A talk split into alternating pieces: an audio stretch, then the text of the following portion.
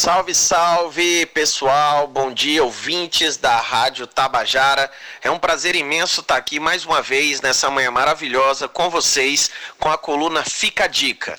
E a coluna de hoje eu quero trazer duas palavras aí que são muito importantes no vocabulário aí, tanto do pessoal que vai fazer concurso público, os concurseiros aí de plantão, como o pessoal que está em busca de oportunidades de emprego e oportunidades de sucesso. E essas palavras vocês já devem ter ouvido por aí, e eu queria fazer aqui uma explanação sobre essas duas palavras que se chama aí resiliência, né, e persistência. Você aí ouvinte, você se considera resiliente e persistente naquilo que você quer? E por que, que essa palavra serve tanto para quem estuda quanto para quem busca uma oportunidade de emprego? A palavra resiliência, ela tem uma relação direta com a persistência, porque ser resiliente é você ir adiante, mesmo diante das adversidades, dos obstáculos, dos desafios, né, dos erros, e você não para, você persiste e continua seguindo firme no teu propósito. Muitos, né, que eu conheço, muitos ouvintes, muitos alunos, muitos amigos, as pessoas próximas, me trazem histórias de desistência, Primeiro desafio, primeiro obstáculo, primeira dificuldade, já joga a toalha, já entrega né, os pontos e não segue adiante. Não é resiliente, não é persistente.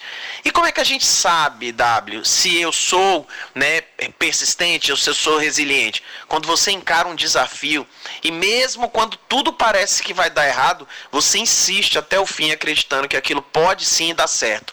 Certa vez falaram para mim que é a última chave do chaveiro com 10 ou 20 chaves que pode abrir o cadeado.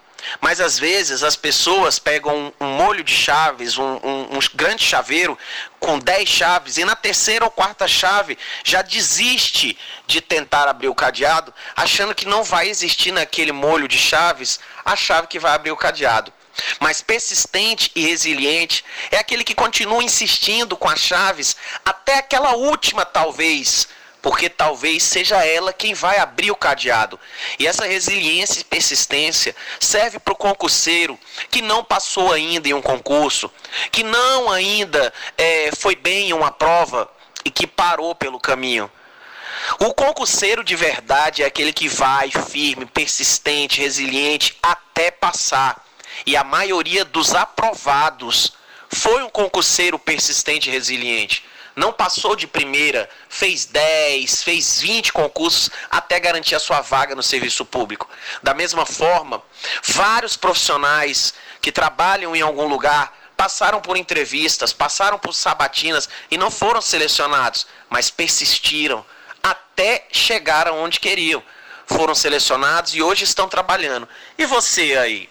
Será que você realmente persiste? Será que você é resiliente, vai até o fim ou você se entrega na primeira dificuldade, no primeiro obstáculo?